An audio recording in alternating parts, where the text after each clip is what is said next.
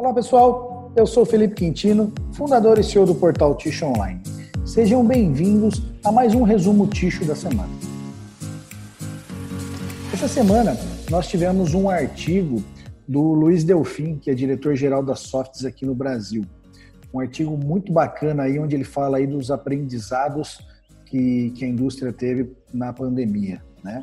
Ah, então, um dos pontos que ele fala ali no artigo é todos nós tiramos uma ou mais lições desde o início do isolamento social, na dinâmica de trabalho, no convívio com outras pessoas, na mudança dos hábitos de consumo e nos novos cuidados para prevenir o contágio pelo coronavírus.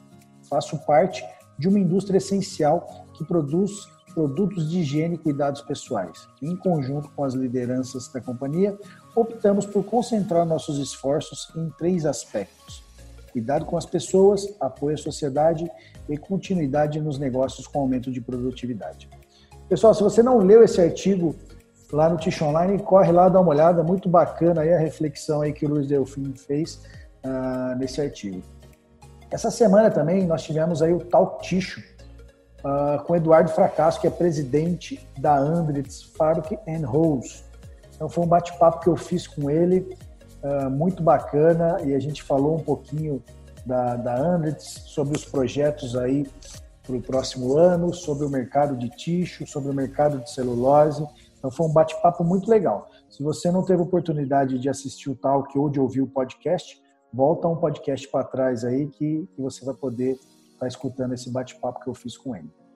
Essa semana também a Suzano anunciou um novo reajuste de preço da celulose. A Suzano vai aumentar o preço da celulose branqueada de eucalipto para 550 dólares a tonelada aos clientes do Sudeste Asiático e do Oriente Médio. A informação é dos analistas do Credit Suisse e do BTG Pactual, que citaram uma reportagem da agência Fastmaker Rise como fonte.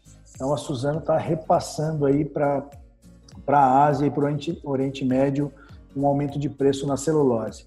Uh, acredito que na próxima semana nós estamos soltando aí uma matéria também falando sobre a reajuste de celulose no Brasil, como funciona e mais informações aí para você ficar ligado sobre o aumento da celulose. Nessa semana também nós tivemos uma notícia aí da International Paper, né? Que a International Paper anuncia novos planos para o negócio de papel de imprimir e escrever. A empresa anunciou que o segmento de papéis para impressão se tornará uma empresa autônoma de capital aberto.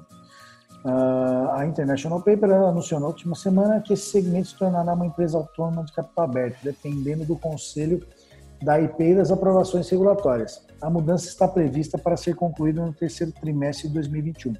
Além dos negócios de embalagem industrial, a IP também manterá seu segmento global de fibras de celulose. Esse é um movimento que a International Paper está fazendo.